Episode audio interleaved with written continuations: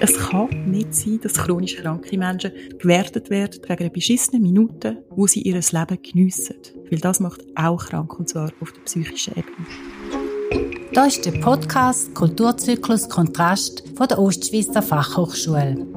Wir haben den Podcast 2021 aufgrund der Pandemie ins Leben gerufen und startet jetzt in die zweite Staffel.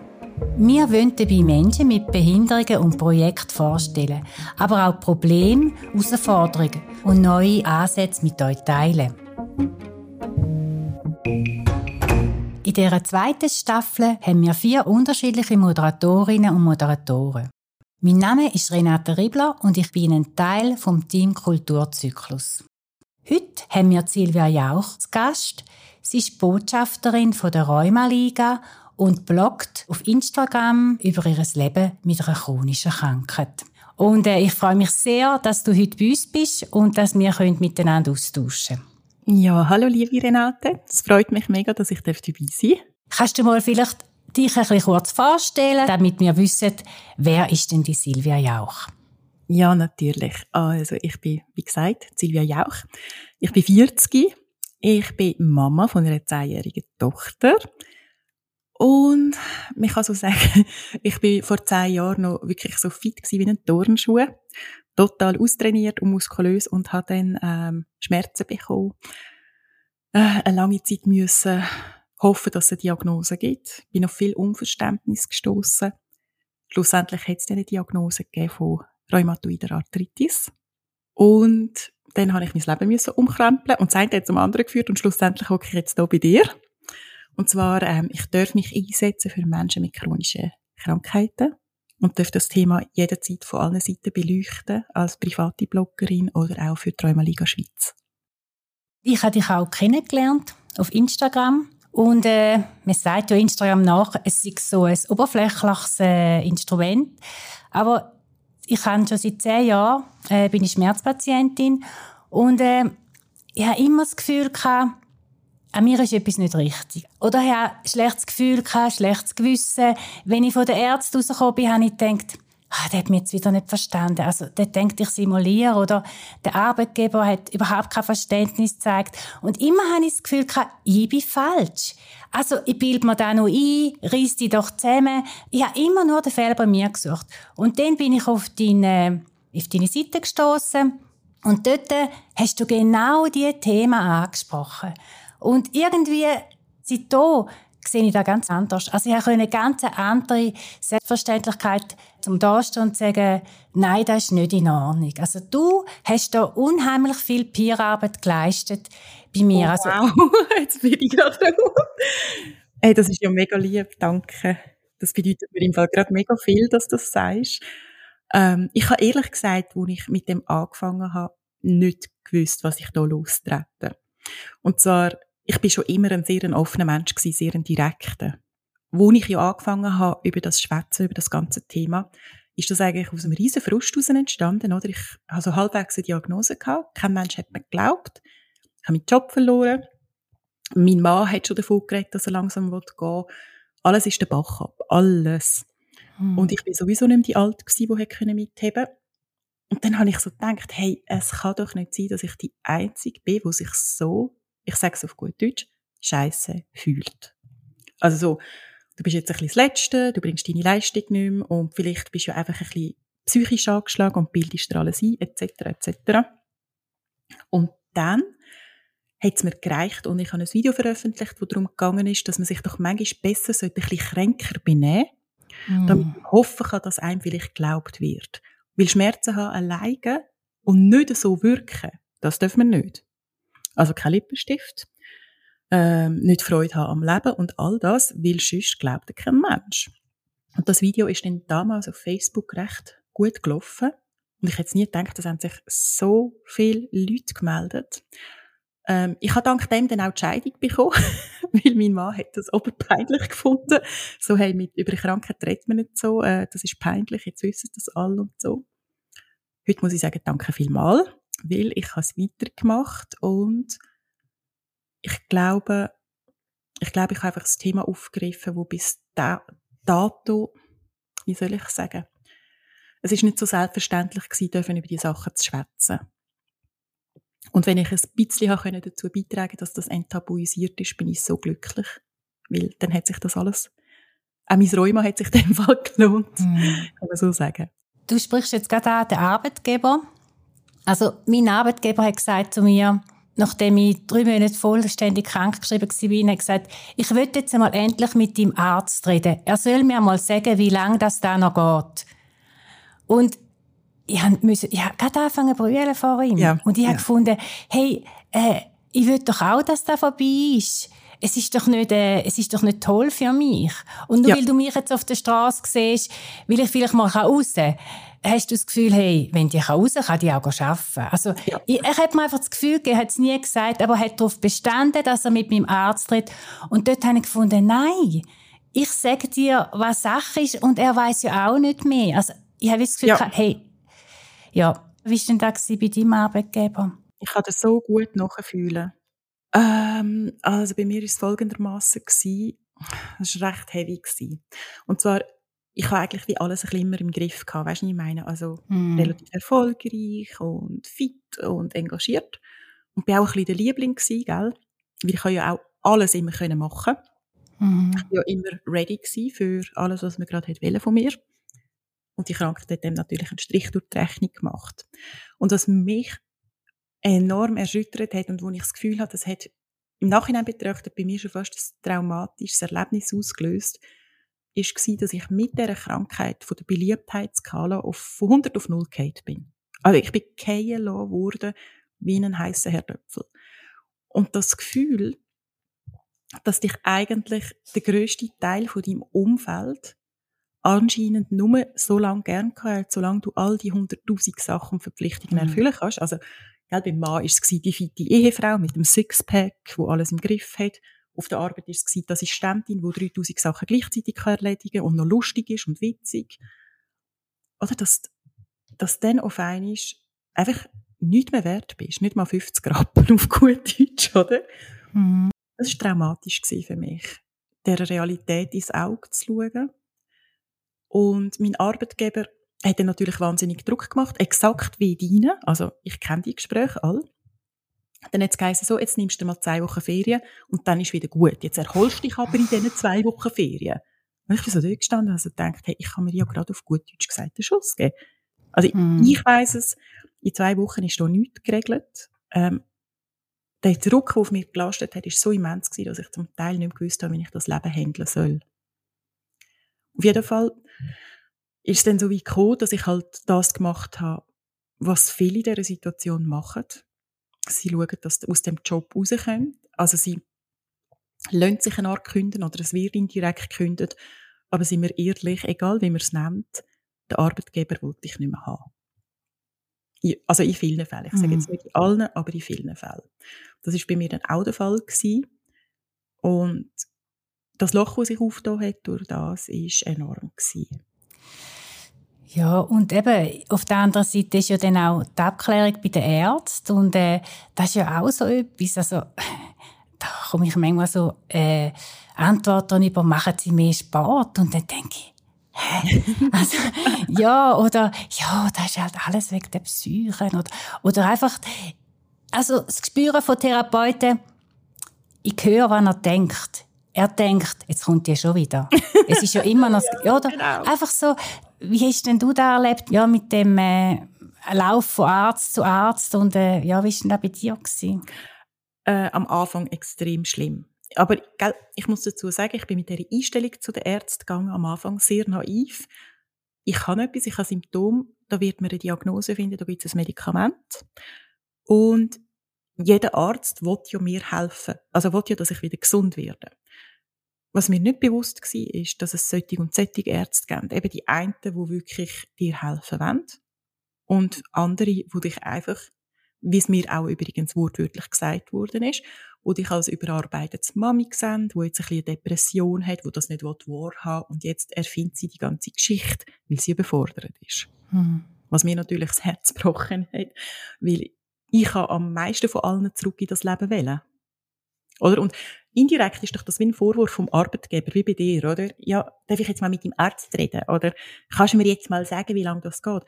Also weißt, es wird so ein bisschen dargestellt wie, das ist jetzt unser Wunschprogramm. Wir wollen das jetzt so. Wir wollen jetzt nicht mehr die Leistung können bringen. Dabei, das stimmt ja überhaupt nicht. Und das ist so ein bisschen für mich, glaube ich, so der Tiefpunkt und auch für sehr viele andere Betroffene, wenn du realisierst, eben, es wird dargestellt, als ob es in deiner Hand liegt, ob jetzt das wieder gut kommt oder nicht. Mm. Und eben nur schon, wenn ich darüber rede, triggert mich das enorm. Viele sagen dann, Silvia, lass dich von dem nicht triggern, du hast jetzt dir alles aufgebaut, du bist selbstständig, du kannst gut davon leben. Und ich sage, nein, es triggert mich, weil ich täglich Nachrichten bekomme von Menschen, die das Gleiche erleben, mm. die niemand haben, die jetzt alleine daheim hocken, dass ich zweifle. Und solange das der Fall ist, muss das Thema besprochen werden. Und es lässt mir keine Ruhe. Ja, du kämpfst für uns alle mit. Und ich glaube auch, dass sich da wirklich lohnt. Das ist ganz sicher. Eben, es geht ja so weit, dass man sogar ungeschminkt zum Arzt geht. Oder wenn es ja. einmal gut geht und die Leute zum Beispiel sagen, ah, du kannst noch joggen. Ja, natürlich. Aber, böse Renate, du ja. Nein. Unglaublich. Also, ja, ja, und, aber, ja, für das, dass du so krank bist, siehst du aber gut aus. Einfach so, ja. irgendwie, mir hätte ein schlechtes Gewissen wenn man jetzt das noch macht, ich meine, sie wissen ja nicht, wenn ich daheim bin, wie ich dann aussehe, wenn es mir nicht gut geht. Oder sie wissen ja nicht, dass ich nicht mehr Skifahren kann, dass ich nicht mehr Mountainbike fahren kann, wegen der Schmerzen. Eben, ich glaube, das ist auch ein Thema, das viel vorkommt, jetzt auch bei deinen Followern oder auch bei dir, wo, wo du auch erlebt hast. Also ich mag mich erinnern, das erste Interview, das ich glaube damals gegeben habe, war in 20 Minuten. Das ist glaube ich drei, vier Jahre alt. Wo ich gesagt habe, es ist mir sofort zu egal ich gehe jetzt mit Lippenstift und Lidschatten zum Arzt, ich lege mich so hübsch an, wie ich es auch sonst gerne mache. Ich mache das nicht mehr mit. Es kann nicht sein, dass ich mich kränker machen muss, als ich bin. Hauptsächlich mir glaubt irgendjemand. Weil der Effekt von dem Ganzen ist ja nur, es macht mich dann nochmal kränker, weil ich kann ja nicht einmal mehr die schönen Seiten ausleben. Also wo ist dort die Logik dahinter? Dann habe ich das in dem Interview wortwörtlich so gesagt und eine von der ersten Kommentare von einer Frau war, also dann kann es dir ja nicht wirklich so schlecht gehen, mm. wenn du so noch kannst tun. Und dann habe ich gewusst, hey, danke vielmal. Du hast mir jetzt aufgezeigt, dass ich genau das Richtige mache. Ich habe den Kommentar genommen, öffentliche Stellungnahme gemacht und gesagt, bitte schickt mir mehr davon, weil es pusht mich nur noch mehr, genau das Thema anzugehen. Und ich trage jetzt gerade extra nochmal mehr Lippenstift. Oder? Mhm. Weil es kann nicht sein, dass wir gewertet werden, aber eine Momentaufnahme, dass chronisch kranke Menschen gute Momente haben, die geniessen, was ihnen Kraft gibt für den Umgang mit der Krankheit und sie werden gewertet. Ich sage es wieder auf gut Deutsch, wegen einer beschissenen Minute, wo sie ihr Leben geniessen. Was man damit auslöst bei einem Betroffenen, dass er sich das nicht mehr rausnehmen darf, eine Minute glücklich draussen rumzulaufen. Da hat niemand eine Ahnung. Und das belastet unser Gesundheitssystem zusätzlich, weil das macht auch krank, und zwar auf der psychischen Ebene. Ja, genau. Und wir leben ja für die schönen Momente, oder? Also, wir leben für die schönen Momente, die möglich sind.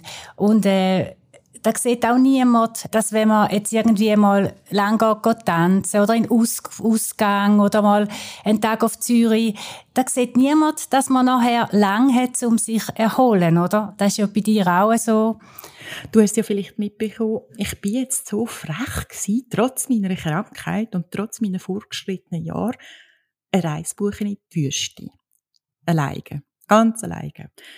Ich habe dort alles vor Ort gut organisiert, dass ich nachher viel Komfort habe nach der Anreise, oder? Und ich freue mich schon drauf, weil es trudelt natürlich schon die ersten Kommentare, oder? Also einerseits, ah, du kannst nur von daheim aus arbeiten, aber dann kannst du so in die Ferien gehen, oder? Eben heute kann ich darüber lachen und sagen, danke vielmal, weil ich halt durch das wieder ein neues Thema, wo ich darüber schwätzen kann. Aber, man muss eigentlich wissen, ganz viele Menschen, die, können, die leben ja nicht so wie ich und können sich ein bisschen darüber lustig machen via Instagram und kommen auch sehr viel Lob über für das, sondern das ist vielleicht das einzige Feedback, das sie bekommen von der Verwandtschaft. Und das ist dann sehr, sehr belastend. Jetzt musst du dir mal vorstellen, oder? Du, du planst so etwas ganz sorgfältig schaust, dass du vor dieser Reise viel Zeit hast, nach dieser Reise genug Zeit hast. Und das ist für dich vielleicht ein Traum, der in Erfüllung geht. Und das Einzige, was du hörst, ist, aha, das geht dann, also du kleiner Schwindler, oder?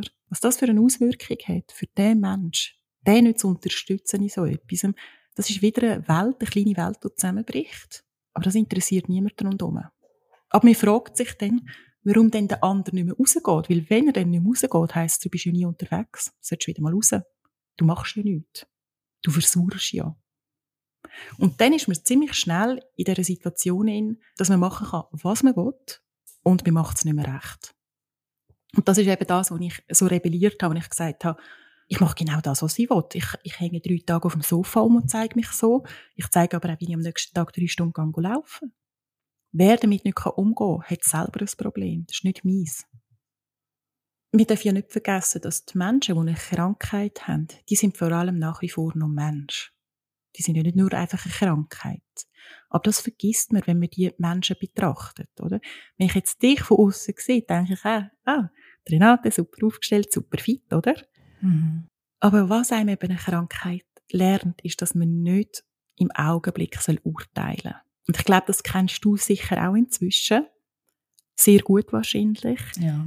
Dass man nicht mehr so schnell urteilen tut.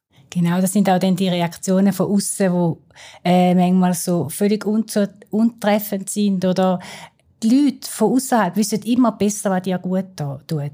genau, also die sagen, ja. weißt du, du könntest doch mal da probieren oder du könntest doch mal da. Und weißt, mein Onkel, sein Schwager, sein Sohn, der hat er auch gehabt und der hat es mit dem und dem weggebracht. Ich glaube, da bist du auch ganz triggert, wenn du das hörst, weil das ist, äh Aber Renate, machst denn du das nie? Hä? Tust denn du nie folgen? Wir sollten das machen, was die anderen sagen. Ja. Ich habe gelernt, nicht zu folgen. Super gemacht. Gell? Super das ist im Fall auch ein großer Punkt, weil ich mache hin und wieder auf Instagram mache ich so Stories drüber, freche Antworten für doofe Fragen. Also gerade so eben auf das Thema zum Beispiel. Ich muss mir oft anlassen, Silvia, hast du dich schon mal vegan ernährt und hast geschaut, wie das denn so ist vom Effekt? Aha. Oder Silvia, weißt du, hast vielleicht einfach zu viel Stress. Aha. Mhm. Und am Anfang bist du schockiert, dass dir jeder über die Grenze reintrampt. Was ich häufig versuche überzubringen in meiner Story ist, eure Grenzen gehören euch nach wie vor. Ob ihr krank sind oder nicht, ob ihr einen Job könnt machen oder nicht. Und umso härter und frecher ihr die anzeichnet, umso weniger passiert dass jemand drüber trampelt. Weil das ist effektiv so, das beobachte ich häufig. Menschen mit Krankheiten oder mit Handicaps werden nicht mehr so ernst genommen, werden ein bisschen mehr belächelt zum Beispiel Menschen im Rollstuhl werden häufig duzt, einfach umgefragt. Mhm. Oder bei uns geht man häufig davon aus, wir haben uns noch nie mit der Krankheit auseinandergesetzt. Und dort sage ich immer, tünt ganz frech eure Grenzen aufzeigen. Lieber einmal richtig einfahren, mhm. jahrelang mitmachen. Und dann ruhig mal sagen, ah, ich habe gar nicht gewusst, dass du Professor bist auf dem Gebiet. Hey, erklär mir doch das bitte genauer, ich bin so gespannt. Mhm. Und sich darüber lustig machen. Ich weiß, ich habe eine provokative Art. Ich bin frech, ich bin vorlaut diesbezüglich. Aber es schützt mich extrem gut. Und es muss leider teils so weit gehen, wie die Leute die Grenzen sonst nicht spüren. Ja, da finde ich auch wichtig, dass man sich da wirklich abgrenzt und auch sagt, hey, stopp. ist ja mhm. gleich, wer es auch immer dass es ist, oder? Ja, unbedingt. Ob es der Partner ist, die Familie, die Schwiegereltern, der Arzt sogar auch. Auch dort dürfen wir Stopp sagen. Überall. Da habe ich mich jetzt wirklich getraut und das ist wirklich auch wegen dir, zum zu sagen, sie nehmen mich nicht ernst. Bravo, erzähl, das wollte ich wissen. Ja, ich habe einfach gesagt, ich fühle mich nicht ernst genommen von ihnen. Und er, er hätte aber gar nicht auf das reagieren Ja, er wahrscheinlich weißt du, so schockiert gewesen, dass mal jemand Stopp sagt. In der Zwischenzeit habe ich ja einfach einen Arzt, der mich äh, begleitet, das ist ein Neurolog. Mhm. Und der ist wirklich super. Und mhm. der sagt zu mir, und da hilft mir eigentlich immer am meisten, er sagt, sie sind so schlecht zu Weg vor zehn Jahren. Und jetzt schauen sie, was sie selber haben können daraus machen. Sie haben sich selber da rausgeholt und nur sie haben die Kraft gehabt, sie haben ihre Sachen gesucht, die sie brauchen. Und das ist irgendwie, also da tut mir dann schon gut. Ja, es ist wirklich Und er supportet so. dich ja, was mega schön ist, was ich so mhm. wichtig finde eben das kommt ja öfters zu kurz. Wir tun ja bei uns immer ein bisschen sich darauf achten, was nicht geht. Wenn wir aber überlegt, unter welchen Umständen wir Sachen zustande bringen, mhm. wie einen Haushalt führen, in einem Job nachgehen, Kinder erziehen, etc., ist das ja eine Mega-Leistung. Und ich sage immer, schau nicht darauf, was nicht geht. Schau darauf, was du alles trotz dieser Krankheit kannst. Genau. Das Umfeld von einem, oder, ist ja auch so sehr wichtig.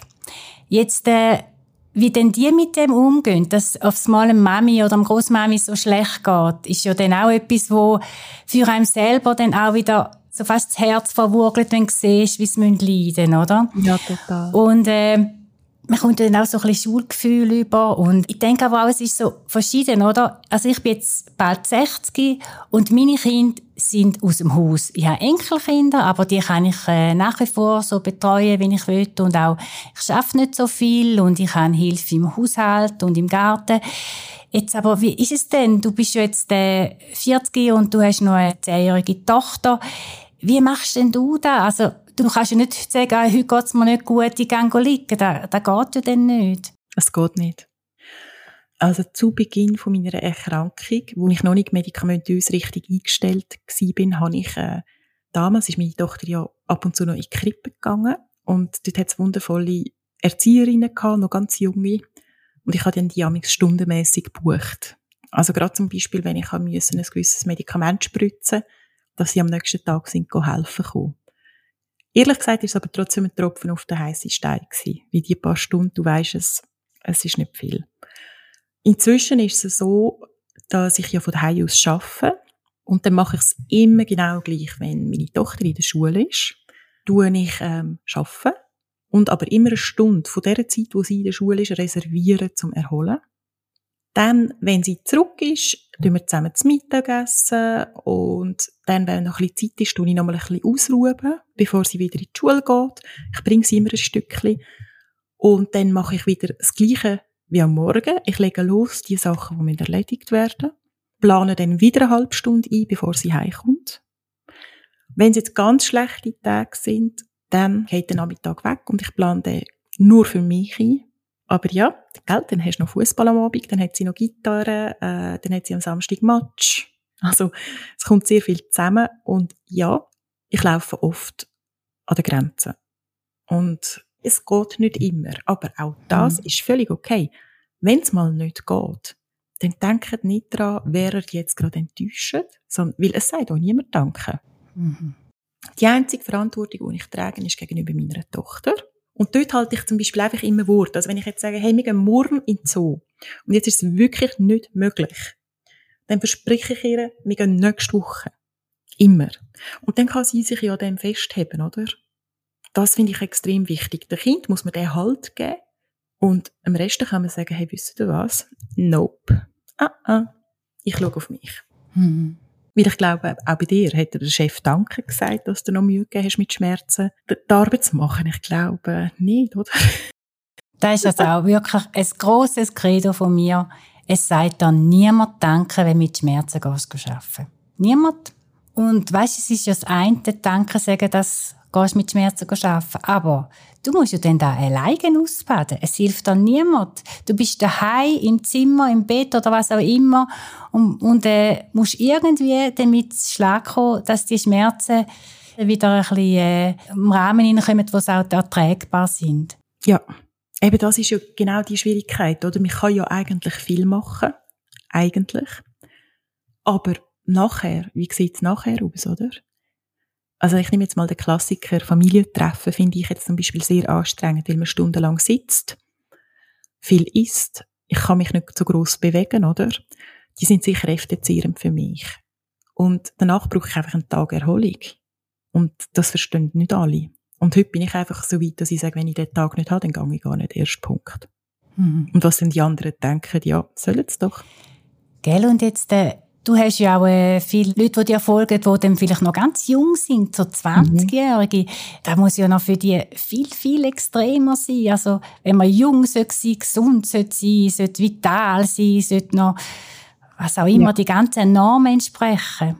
Also, ich finde es noch interessant, also gut, dass du das ansprichst, weil die ganz Jungen leiden eben darunter, dass dem Vitalen nicht gerecht werden können. Mhm.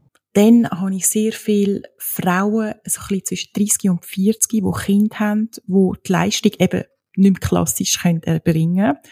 Und deswegen auch, weißt, psychisch enorm leiden tun. wo mir oft schreiben, dass sie auch, weißt, blöde Sprüche anhören von anderen Müttern, von anderen Eltern. Das finde ich extrem obernervig, das kenne ich. Und dann gibt's noch ein bisschen die ältere Garde, wo übrigens, das finde ich total herzig, U60, wo mir häufig geschrieben, hey, ich finde es so toll, redest du so offen darüber, weil damals, wo ich das bekommen habe, hätte man nicht dürfen oder können darüber schwätzen.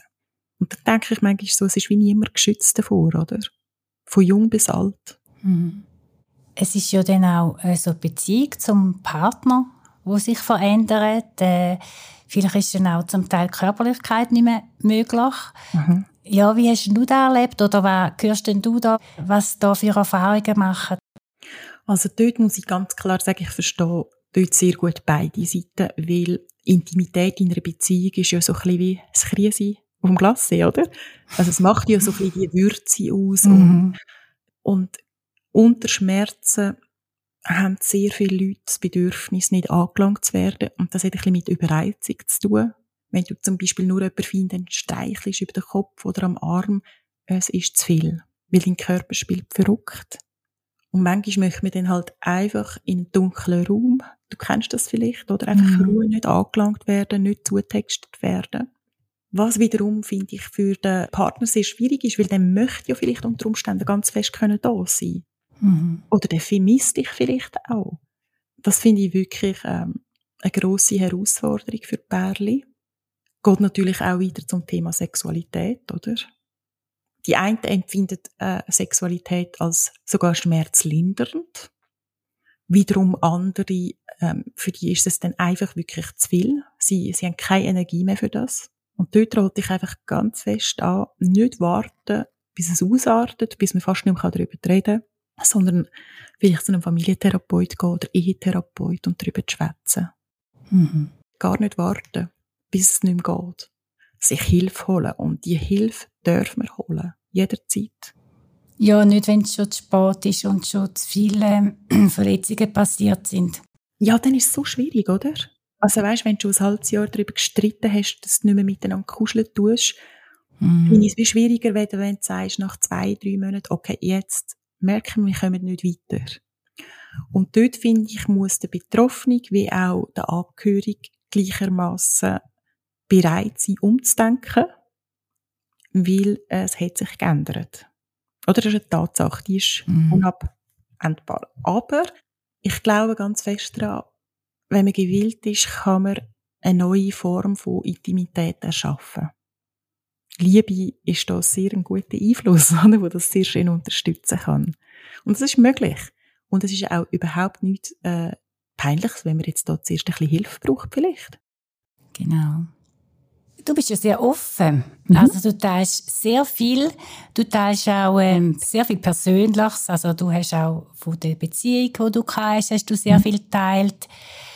Wie ist es denn, wenn man doch so Persönliches mitteilt, wird man doch auch ganz verletzlich. Also, wie gehst du um, wenn jemand dann auch sehr verletzend ist auf die persönlichen Gedanken von dir, vielleicht jetzt genau so, zum Beispiel Beziehung und äh, die Leute dann wirklich so komisch reagieren oder dich dann auch verletzen mit ihren Reaktionen? Es gibt ein bisschen wie zwei Aspekte davon. Ich habe so eine Regel für mich, eine heimliche. Ich erzähle nie über etwas, wo ich mit drin stecke, wo ich für mich muss klären. Das gehört mir. Alles, was geklärt ist, was verarbeitet ist und wo mir auch einen Weg aufgezeigt hat, wie es geht oder was man für Lösungen kann anwenden kann, mhm. das erzähle ich, erzähle ich, weil das kann mich auch wie nicht mehr verletzen, denn wenn das jemand in Frage stellt. Und der zweite Aspekt, der sehr interessant ist, ich komme so gut wie nie böse Mails über also das ist, ich frage mich das ehrlich gesagt manchmal auch ein bisschen. Ähm, ich komme vielleicht einmal im Monat etwas über, was ich jetzt nicht so toll finde oder ein bisschen angriffig. Mhm. Ich habe mich mal mit der Moderatorin unterhalten über das Thema vom Schweizer Fernsehen und dann hat sie mir gesagt, weißt Silvia, ich glaube, du, du wirkst so authentisch, dass man sich zweimal überlegt, ob man die Grenzen überschreiten will, weil man weiß, du wirst Stellung beziehen. Und mit diesen Geschichten wollte ich auch ein Stück weit Mut machen, dass ich sage, hey, ich bin krank, ich stehe dazu, ich stehe zu schlimmen Sachen, die passiert sind. Ich habe darüber reden, ich habe davon gelernt. Und das dürfen wir auch.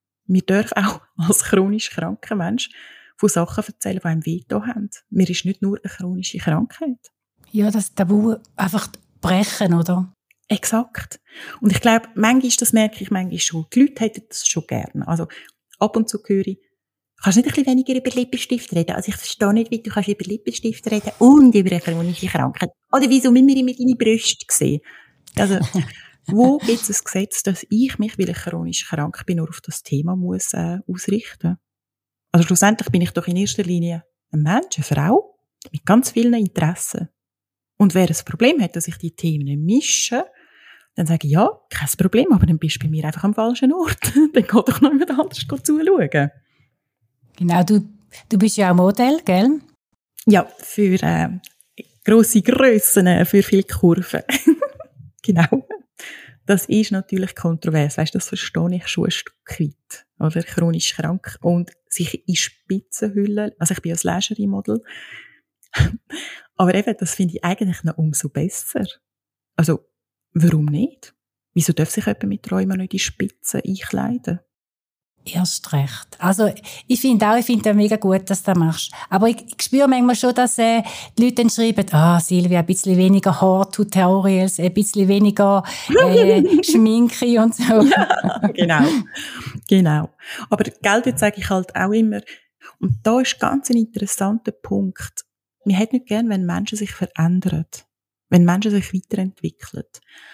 Nur weil ich jetzt früher, vor fünf Jahren, nicht Spitzen angelegt habe mit Grösse 46, heisst das nicht, dass ich sie jetzt mit 40 nicht darf. Und wem das nicht gefällt, der hat eigentlich auch kein Recht, das zu kritisieren. Dass man es aber kritisieren und in Frage stellen, dass jemand halt sich verändert und nicht immer nur das präsentiert, was man gerne hat, gibt mir ein bisschen das Gefühl, dass man vielleicht selber manchmal gerne ein bisschen so wäre und das nicht so gern oder gut kann ausleben, weil man nicht so recht weiß wie dann macht das jemand so frech und vielleicht tief innen dran wünscht man manchmal, wir können es auch. Weil interessant ist, die Leute, die eben nichts dazu sagen, die dann einfach einmal schreiben, du, ich bin ein bisschen weitergezogen, weil das Thema ist jetzt nicht so meins, aber ich finde es mega toll, was du machst. Mhm. Die sind sehr im Reinen mit sich, das merkt man. Aber jemand, der etwas muss kritisieren muss, wo niemandem etwas bringt, dass es kritisiert, dort ist es immer interessant, warum das es macht. Ja, manchmal spielt sich auch der Neid mit. Ich meine, du hast sehr tolle Kooperationen, du bist als Modell erfolgreich, äh, du bist auf Instagram sehr erfolgreich. Ich denke, das bringt dort nicht auf den Plan, aber das ist ja eigentlich so also in der Welt von Instagram bin ich im Fall nicht einmal so erfolgreich mit meinen paar tausend wenigen Follower. ich glaube, was bei mir einfach noch schick ist, sind alles echte Follower, sie sind nicht gekauft. Ich bin, glaube ich, da eine von den wenigen. Und ähm, auf TikTok äh, läuft es ziemlich gut. Ich höre das schon viel, oder? Wieso hast du mit so wenig Follower so viele Möglichkeiten, um damit können, auch Geld zu verdienen? Und ich glaube, es geht dort halt manchmal auch ein bisschen ums authentisch sein, mhm. ums echt sein und um sich Zeit zu nehmen für die Follower. Sind wir ehrlich, mit 20, 30.000 Follower wird es schwierig, auf jeden einzugehen. Aber ich schaffe es nach wie vor, ich sage jetzt mal 95 Prozent aller Nachrichten zu beantworten und darauf einzugehen. Und äh, das schätzen, glaube ich, die Menschen, die mit mir Kooperationen haben. Es spricht sich auch um, weißt, dass ich mir die Zeit nehme. Mhm.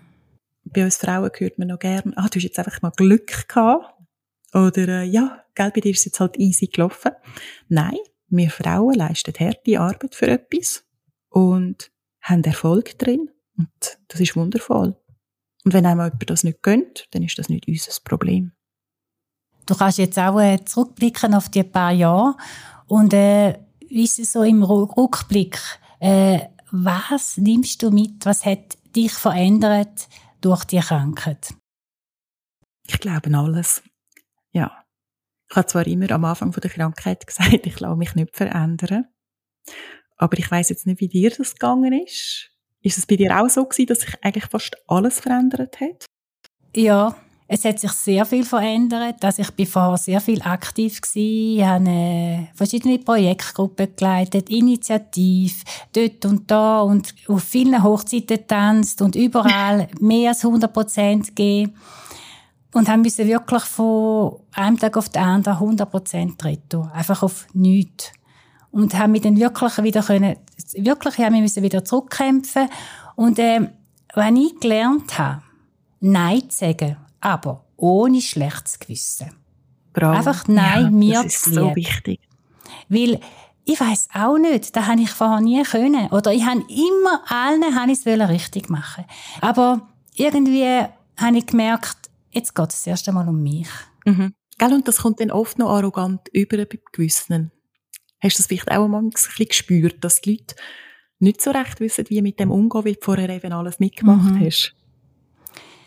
Ja, da, da hat sicher zu Irritationen geführt. da hat, ja.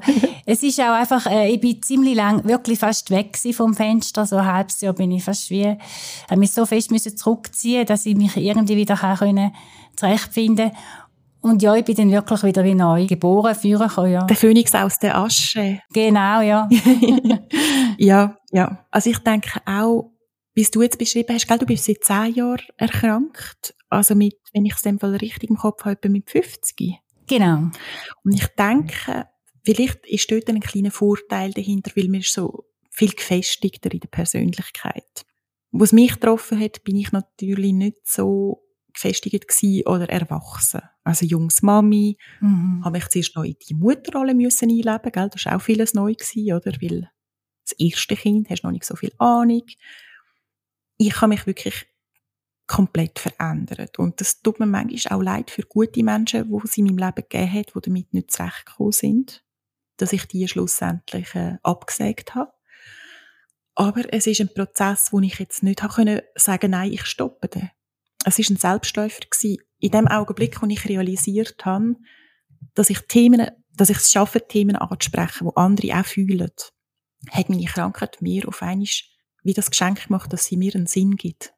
Weil vorher war es wie eine Bestrafung, die Krankheit müssen Mhm. auszuhalten. Und dann auf einmal habe ich gemerkt, hey, nein, vielleicht ist es auch ein Geschenk in einer gewissen Hinsicht, weil ich kann jetzt vielleicht anderen helfen, die ganz frisch diagnostiziert werden, zum Beispiel.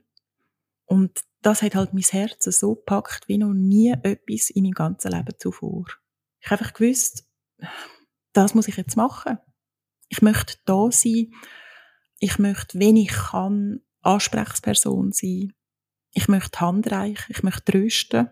Weil ich habe mir das so fest gewünscht, was mir passiert ist. Und ich habe die Hilfe damals bekommen von der Rheuma-Liga Schweiz. Und das möchte ich jetzt ehrlich betonen. Ich weiß nicht, was passiert wäre, hätte ich die Hilfe nicht gehabt. Weiss es wirklich nicht. Mhm.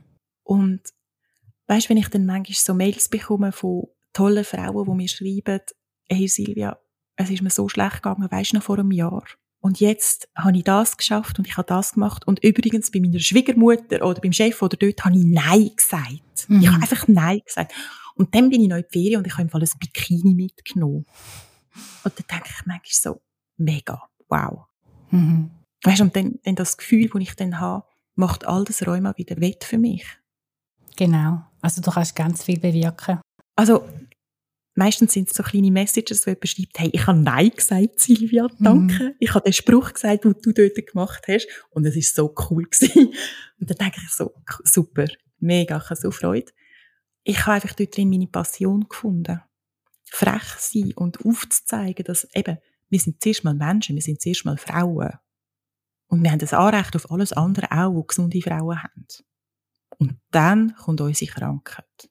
Aber wir dürfen nicht anders behandelt werden wegen dem. Genau. Und so hast du wirklich ganz viel Wellen ausgelöst. Und äh, ich glaube, wenn es auch noch kleine Sachen sind, da geht weiter. Ich hoffe es. Das hilft auch. Ja. Es gibt ja auch übrigens immer mehr, gell? Also ich entdecke immer mehr Blogger, die auch so frech sind und sagen, hey, und ich mache, was ich Lust habe, trotz meiner Krankheit. Und das freut mich so riesig. Was sich in den letzten, ich sage jetzt mal sieben, acht Jahren, was sich dort da hat. Und da müssen wir auch übrigens dem Robin Rehmann danken sagen, von SRF Virus. Der macht ja auch so Talksendungen mit Menschen, die schwierige Erlebnisse haben, schwere Geschichten durchmachen. Er hat natürlich auch dort Weichen gestellt, dass man offen über so Sachen redet. Und jeder, der das macht, dem tue ich ein Kränzchen binden, weil Mhm. es ist so viel wert. Ja, man hat nicht mehr das Gefühl, man ist allein. Man merkt, hey, es geht Mhm. anderen genau gleich. Und ich, nicht ich bin die, die falsch liegt. Hast du dich mal allein gefühlt? Weißt du, so Muttersinne allein? Nein, eigentlich Eigentlich nicht, weil äh, ich muss sagen, ich habe eine ganz tolle Familie und die sind immer für mich da gewesen, auch mein Mann, auch meine Kinder, auch meine Freunde. Also die sind jetzt äh, immer noch meine Freunde und also die haben mich wirklich sehr sehr gut mitgetragen und äh, haben sehr viel Verständnis gehabt und haben auch mitgelitten und äh, also die sind wirklich für mich da. Also ich muss sagen, ja, das ist sehr... Äh, das ist mega schön, oder? Ja. Also so wünsche ich es auch jedem. Die Realität sieht natürlich nicht so aus, oder? Also ich höre viel, dass so Unterstützung erleben wie du. Ich höre aber auch oft das pure Gegenteil, wo mhm. mir dann sehr weh tut. Weißt, wenn zum Beispiel die eigenen Eltern nicht einmal hinter einem stehen, weil sie das irgendwie peinlich finden. Gell? Da gibt es halt von den Generationen her auch noch sehr oft Reibungspunkte. Mhm. Ähm, Leute, wo, wo das Wohlbefinden verspüren, wenn sie das öffentlich machen, oder? Und das Umfeld findet das schrecklich. Und ich wünsche halt einfach auch den Menschen, die daheim halt vielleicht den Support nicht haben, dass sie ein bisschen in dieser virtuellen Welt finden können. Bei verschiedenen Blogger oder bei einer Rheumaliga oder bei einer Krebsliga, Lungenliga. Weil Halt und sich nicht allein fühlen ist das A und das O, um so etwas durchzustehen. Und das wünsche ich jedem. Ich glaube, das ist ein schönes Schlusswort. Liebe Silvia, ich bedanke mich ganz herzlich bei dir für den emotionalen Austausch, für die Ehrlichkeit. ja, danke, hast du es ausgehalten. Ich schwätze du hast ja so viel, viel ja, ich schwätze gern und es hat mich sehr gefreut und ähm, ja, ich hoffe, alle, die zugelassen haben, können etwas ein bisschen davon mitnehmen und dürfen sich auch melden jederzeit. Ja, und dir wünsche ich auch, dass es weiter so gut läuft ja, und dass wir uns vielleicht wieder mal hören, wie, via Podcast in einem Jahr, wer weiß. Danke vielmals. Mach's gut, tschüss. Das ist der Podcast Kulturzyklus Vielen Dank, dass ihr zugelassen habt und bis zum nächsten Mal. Wenn ihr Ideen, Anregungen habt oder auch kritische Bemerkungen, meldet euch doch unter kulturzyklus.ost.ch. Der Podcast Kulturzyklus wird ermöglicht von der Ostschweizer Fachhochschule, wird unterstützt von Redline und produziert von Drehtag.